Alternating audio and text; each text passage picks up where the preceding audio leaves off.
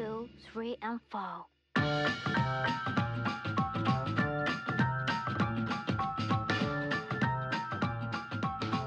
欢迎来到第一期的《输赢之外》，这是一档从书籍和影视角度看体育的节目。我是浩荣。呃，今天我想聊的作品呢，其实是最近一个过气热点事件的冷门周边。啊，最近关于电影的话题，嗯，确实也不多。今年奥斯卡颁奖礼啊，原本也算是一个冷门节目了，但是 Will Smith 呢，硬是用自己的一巴掌把他送上了全球的热搜。呃，新科影帝在获奖之前上台给主持人现场送上一巴掌，这可能是奥斯卡历史上最抓马的一个画面。那关于这件事的讨论也很多了，这里也不做展开。呃，很多人可能是没有意识到，呃，威尔史密斯其实年少成名，但居然直到今年五十三岁了，才拿到了他的第一座小金人。但这个迟来的成就呢？现在几乎被这一巴掌所带来的争议盖过，同时也盖过了让他获奖的作品，也就是今天我们要聊到的这部体育电影《King Richard》国王理查德。那如果有留意当天威尔史密斯获奖之后试图找补的感言的话，他其实专门提到了啊，理查德威廉姆斯会为了他的家人而战，并且啊为之前的掌过行为向到场的大小威姐妹道歉。而为什么他要这么说？正是因为他在《国王理查德》里扮演的这个主角 Richard Williams，正是网球史上最强的一对姐妹大小威的父亲。那这是一部根根据他们一家真人真事拍摄而成的电影啊，讲的是他们从他们小时候，然后到他们真正踏入职业赛场之前的一个成长故事。那这位理查德呢？呃，在我看来，真的是一位值得说到的一个传奇人物。他的各种轶事，呃，我想对网球熟悉的朋友，在这部电影之前应该都有所耳闻了。那大小威能够取得今日的成就，他们这位爸爸可以说是起到了最为重要的作用。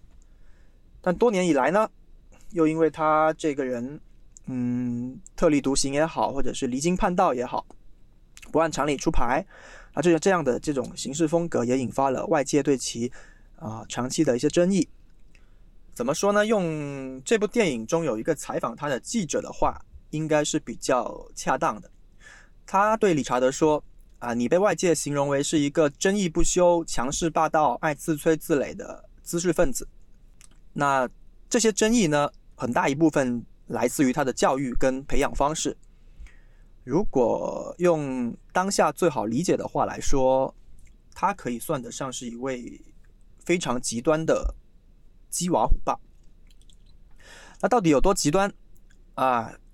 首先来看看这位如今已经八十岁的老头，当年是怎么鸡娃的。这个人呢，他结过三次婚，又离了三次。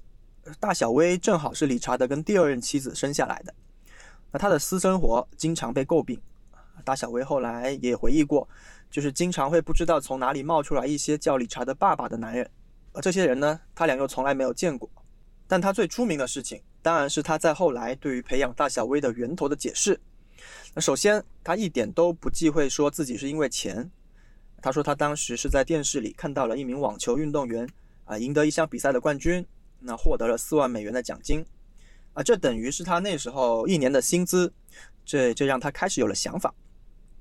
后来他接受采访的时候说过，啊，我和其他的父母一样，我想要赚大钱。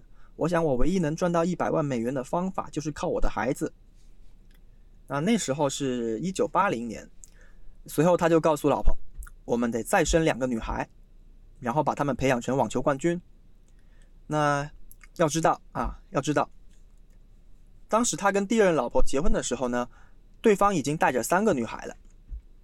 而理查德的第一任婚姻呢，更是留下了三个儿子跟两个女儿。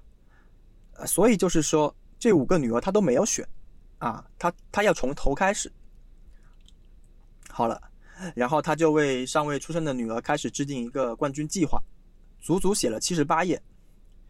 那那之后，一九八零年啊，八一年，大小薇就相继出生了。那按照理查德的计划呢，啊，一切都按照他这个计划进行。那大小薇还是婴儿的时候，理查德就把网球拍放在他们的手中。那到了四岁半的时候。开始接受网球训练，这个训训练地点啊啊，他就放在了加州的康普顿地区。那为什么选在这个地方？他都有自己的一番道理。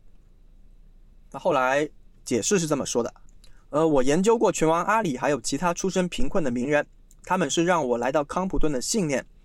呃，我认为最伟大的冠军都来自贫民区。那世界上没有任何地方比康普顿更恶劣了。贫民窟会让你变得粗糙，变得坚韧，变得坚强。甚至于理查德啊，会让一群学生在啊球场边上对大小威加以辱骂。来训练他们的抗压能力，这可是女孩穷养啊。那这里有一点要注意的就是，大小威接受的是谁的训练？是理查德自己。那他一个网球的门外汉，又是怎么有资格来训练的呢？那据他自己说，完全是通过大量的书籍跟视频自学。啊，当然，啊，理查德本身就是个运动好手啊。他出生在路易斯安那州，那年轻的时候呢，他是自诩为是整个整个州。第二棒的篮球运动员啊，最棒的高尔夫选手啊，最优秀的橄榄球选手。那最有意思的是，有人后来问他这个为什么不打网球？他的理由就是，哎，我认为那种运动女人味太重。啊，泉州最第一的运动健将并没有靠体育赚到钱啊。现在他开始了对两个女儿的培养。那为了白天教球呢，他选择只做晚班的保安。早上大小薇六点起床。那上学前就去网球场开始练练训球训练，那放学后呢，啊，又回到网球场继续训练。啊，理查德在这过程中会架着一个摄像机去拍摄大小威的训练，那他自己呢就把这叫做是提前对他俩进行的 media training，啊，媒体训练。后后来纽约客有一篇报道，他说，呃，理查德就特别怕他们分心，啊，禁止女儿约会，然后为了阻止他们有任何。就是早当母亲的冲动，理查德呢会把呃大威带回家的洋娃娃的头啊给扭下来。但除了当教练呢，其实理查德在这个时候还还显示出了一种啊经纪人的天赋。呃，他把每天拍的素材呢剪辑成了一个宣传视频，啊，给他的两个女儿呢又做了一本宣传的手册，然后不断的向当地乃至全国知名的网球俱乐部或者教练去推销他们。那很大的一个目的，其实是为了得到免费的教学。那后面也就得偿所愿吧，就是得到了这个知名的教练啊，Rick Machi，里克马奇，他的网球学院的这个训练。为此，他们又举家搬到了佛罗里达州。那如果只是听到这里，你是不是觉得他就像一个疯子、呃骗子，对吧？但是偏偏他吹过的牛呢，啊，最后又都给他实现了。那赚钱就不说了，他从小就给孩子洗脑式的灌输信念，啊，这两个孩子啊，你们一个会成为世界第一啊，一个会成为历史第一，那尤其是告诉小薇，你姐姐是世界第一了，那你还会比她更厉害，这样的灌输啊，最后都给他实现了。嗯，你知道当时我我我看到这里的时候，让我想起什么吗？我我马上就想到了，这不是人类啊，这这是七龙珠里头的人造人十七号和十八号啊。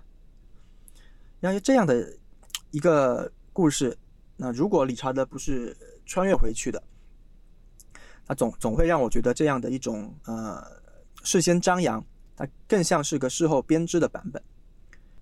这样的一个理查德，在我看来啊，可以说是一个营销好手。那。对媒体要什么，对对传播，对争议的制造，他都拿捏得很到位。那在为大小威不断造势的同时呢，我想他当然是知道媒体会怎么说他的。那因为以上这些啊媒体报道出来的信息呢，看起来他就像一个想靠大小威来敛财啊，那一个很会 PUA 的专制的国王。他自己倒是不太在乎，不过就是等到大小威啊日益成名之后。他们就开始在乎了。那在这一点上，可以看出大小薇对老爸的一个态度。这跟很多呃从小被父母高压强迫学习某项东西的小孩，后面的反应还是不同的。那好比阿加西，阿加西在他那本很很很出名的自传中就表达过，他对他那个从小就要把他培养成世界第一，然后把他往死里练的父亲的的的不满。呃，这里我会先提一下一部。是十年前的一部纪录片，那就叫《Venus and Serena》，那中文名呢啊翻译成了《网坛姐妹花》。他是二零一一年的一月开始跟拍了这对姐妹一年多的时间，那最后在一三年上映。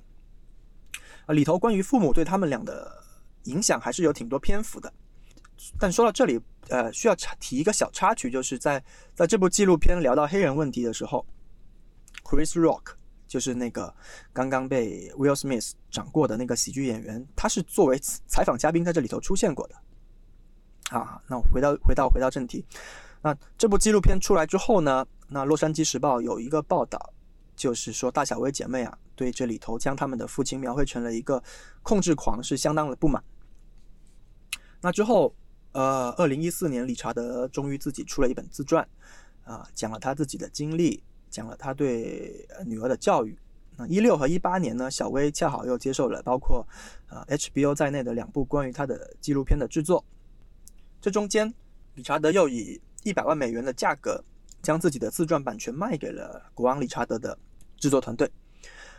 那那到这部影片的制真正制作开始啊，有一个点大家是。要知道的，那就是大小薇以及他们的另一个姐姐伊莎· Price，其实都是这部片的执行制片人。那 Isa Price 甚至每天呢都在片场，就为了确保电影故事的讲述不出偏差。呃，换句话说，这是一个威廉姆斯家族批准的事件版本。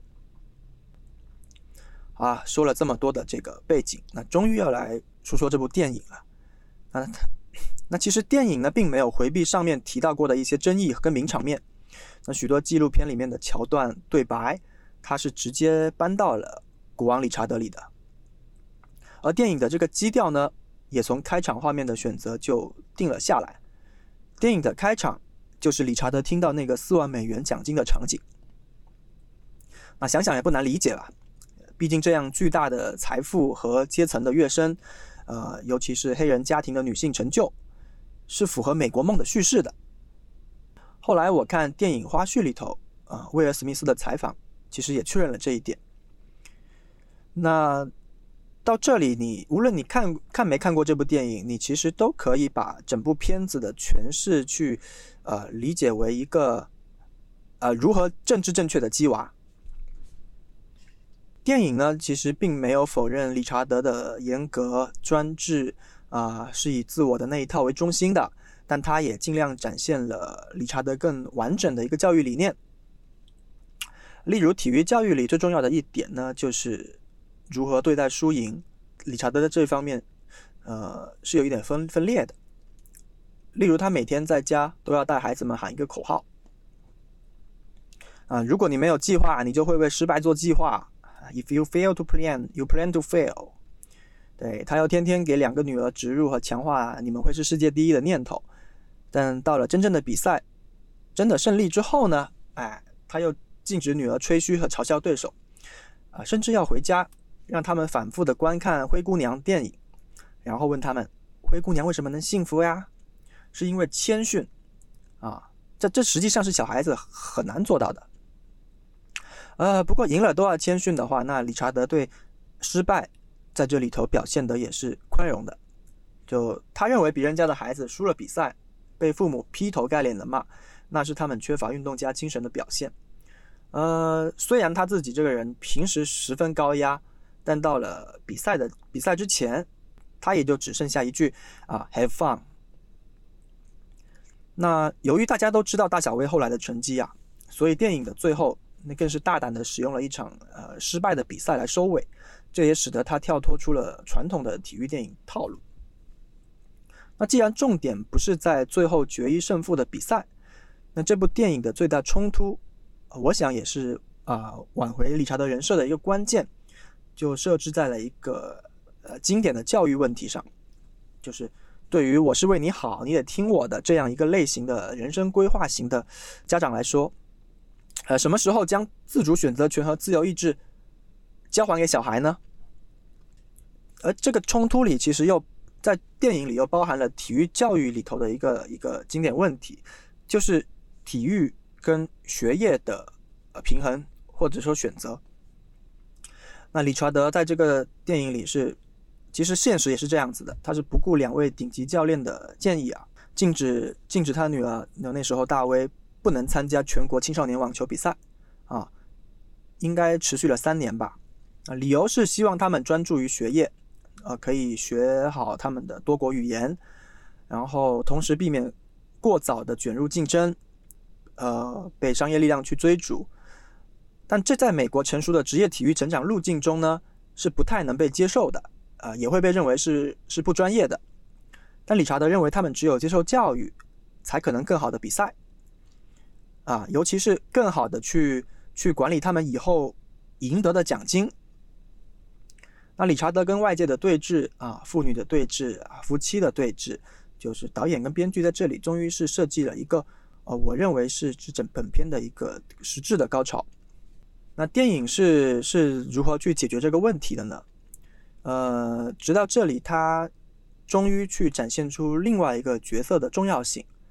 就是就是母亲，就是母亲在教育中的角色。那大小薇的妈妈呢，在这个时候对理查德的专制统治发起了一个挑战，通过一场吵架，并且把他那些臭毛病一起抖了出来。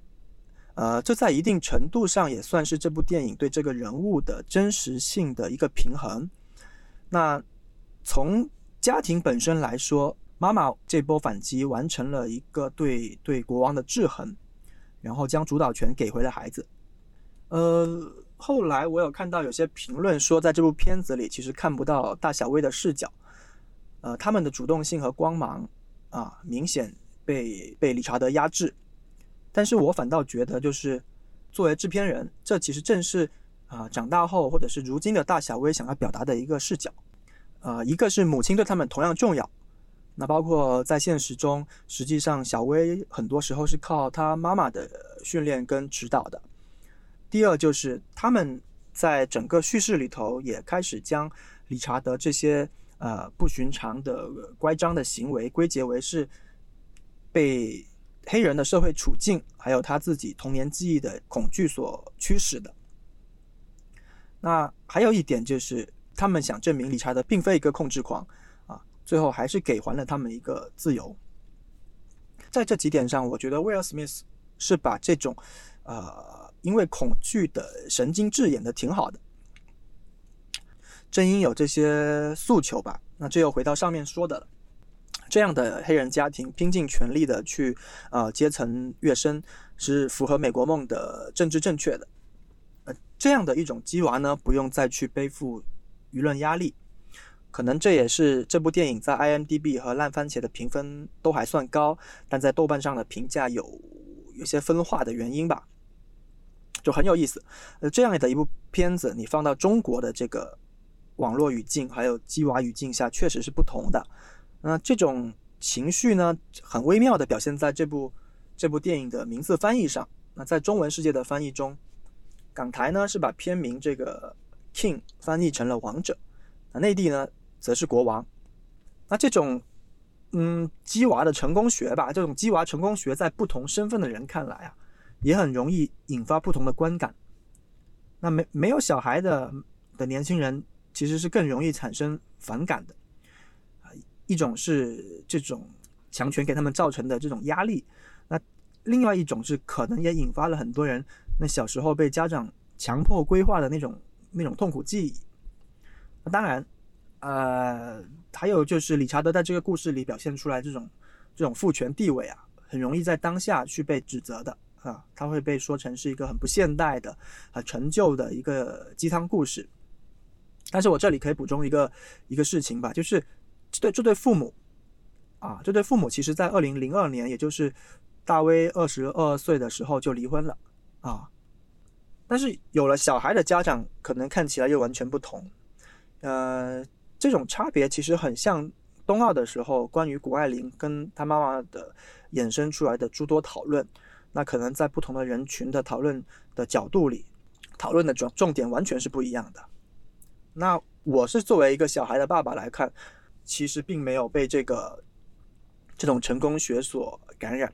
呃，懒熊内部有过讨论，说如果小孩自己的小孩对某项运动有兴趣的情况下，呃，愿不愿意卖房卖车？就是就是筹钱陪他走下去，走职业的道路。那在这个讨论里头，我一直是那个保守派，所以这一方面我对这个东西是不太不太买账的。但更重要的一点就是觉得我没有他这么强的一个能量。嗯，就是作为成功学的话，我觉得这个标题在我这里是理查德，你学不会。在我的理解里头，其实我认为理查德这个人，如果你撇开爸爸的身份来看啊，如果以懒熊日常的报道角度来看，他其实是一个在很多方面、很多角色上都是很顶尖的人物的。那比如放到近数十年的职业体育中啊，理查德他是非常有资格入选，嗯，最传奇的教练啊，经纪人啊，造星官的这个行列的。那怎么说呢？呃，作为一个自学的网球教练呢？他确实有一套，在这个电影的情节结束后啊，现实中他又让大小威从网球学院出来，他自己去成为他们的教练，那亲自带领他俩征战职业赛场，一直要到呃二零零八年前后，直到他后来身体状况有些问题，他才逐渐的淡出了一线。你要知道，就光这十几年，大小威已经拿了很多的冠军了。那他的经济跟造星能力上面其实也有聊过了。他懂谈判技巧，懂待价而沽，又懂各种媒体传播。那电影里其实也讲了他那个经典的案例，就大威去打这个这场最后的比赛的时候，就是正式踏入职业赛场的时候，他拒绝了 Nike 最初给到大威两百万的一个开价。打了两场比赛之后呢，他就拿到了锐步的一千两百万的一个合同，大概是一个六倍的增长。那另外。他选赛道的能力，现在如果回头看，也是非常厉害的。他为女儿选到了什么呢？他为女儿选到了一个职业体育领域女性最有钱、最平等、最同工同酬的赛道。因为你们可能不知道，嗯，从一九九零年以来，网球选手就一直在福布斯的女性富豪中名列前茅。那结合这些身份，结合这些身份啊，他完全可以被拍成是一个，呃，拥有这种呃。现实扭曲立场的独裁创业者，那如何一路带着大小威制霸网坛？就像，比如就像最近美国那几部关于 WeWork、Uber 的的硅谷的美剧一样。但是，但是，电影呢，最终还是回到了爸爸的这个身份上。那我们说他是政治正确也好，呃，另一个角度里头，他其实是大小威写给父母的一封感谢信。呃，说了这么多，呃，我自己其实挺喜欢《纽约时报》对于这部电影的评论中的一个定位的，比较中二。他说，就是用现代好莱坞的角度来看啊，这部电影其实是可以被描述为一个二合一的超级英雄的起源故事。那其中呢，大威掌握了他的力量，而小威开始了解了自己的非凡潜力，然后每个人又各自有一个帮助他们的睿智而又狡猾的导师。从这种更娱乐的角度来看，这样的一个超英的系列，如果后面能开展下去，其实是更爆米花一点吧。不过我刚才也说了嘛，这其实是大小威更像大小威写给父母的一封感谢信。但是对于就是威廉姆斯姐妹和威廉姆斯家族可能美中不足的啊，就是我们开头说的，那 Will Smith 他在电影里。用了一种类似于让幸福来敲门式的这种这种精彩演绎之后呢，他在现实中又给理查德的这个相关链接啊搜索结果啊历史声誉啊留下了一个新的争议话题。